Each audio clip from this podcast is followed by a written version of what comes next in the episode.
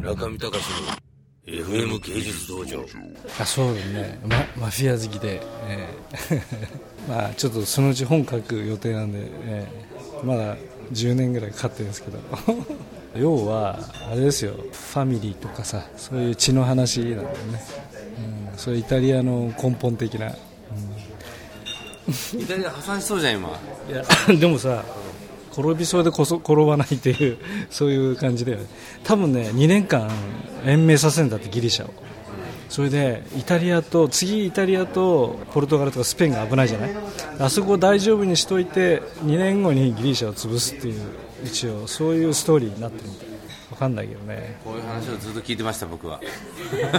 何でも教えてくれる先生です。そんなことないですだまあ村上市のみんな裏側とか努力を知ったら僕はさ、あの広瀬君に昔は聞いててニューヨーク時代は後藤孝也さんにいろいろ聞いてていつもこう誰かに聞くんです話を。いろいろ。村上市スポンジマンって言われてて 何でも吸収しちゃう僕が勝手に言っただけ。だからすごい優秀だよね。吸収してさ本当にすごいですよもうチンチンサル to Mr. For the san. show Murakami clan. Kampai! まあデマルペロターンだカイカイキキアンだ FM 東京 Yes, okay, okay. でもあれだよねキャラクターがいやありますよここでなんで笑うかもう分かんないでしょ？もうあのね基本的に昔はねあれだったんだけど今はもう単なる外国にいる日本人としてずれてるわ完全に。スポンジボブは有名だよすごい、そうん。Ah.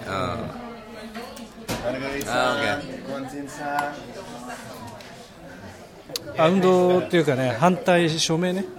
なんかやったんだよねそう村上氏がやってたの。それでなんかね平山先生とかに言ったら怒られたって言ってたよね。あ何？平山先生原発運動？うん原発半部原発。やってましたよ。うん。アクティビストでした僕、だけどそれで挫折したんで現代美術家になったんだもん。それはあの宮崎駿が共産党員で挫折してアニメーターになったのと同じです。いや変わんないんだもんよ社会なんてどうせ。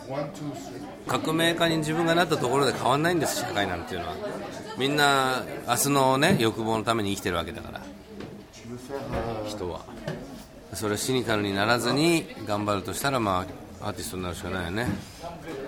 だから確実に311以降は多分生き方をが変わってくると思うんですよね。やっぱり日本の人とかもどうやって今度生きていくかとか真剣に考えるというか何も政府は信じられないしね。でもあんまり変わんないよね日本ね。本当に？全然変わんない。はい。みんな多分ギリシャと同じになりますよ日本は。だってもうどんどんやばいんでしょ？だって何にも解決してないんでしょ？うちの母親とか何にも知らないのにね？とんでもない一言言いましたよ。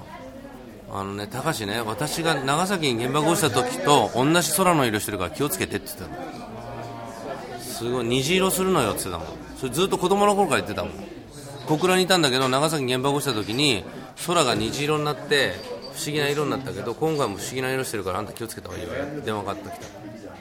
すごいな母親と思って。歴史を知っている2回目の。でも2回も3回か。長崎入れた中見隆の FM 芸術道場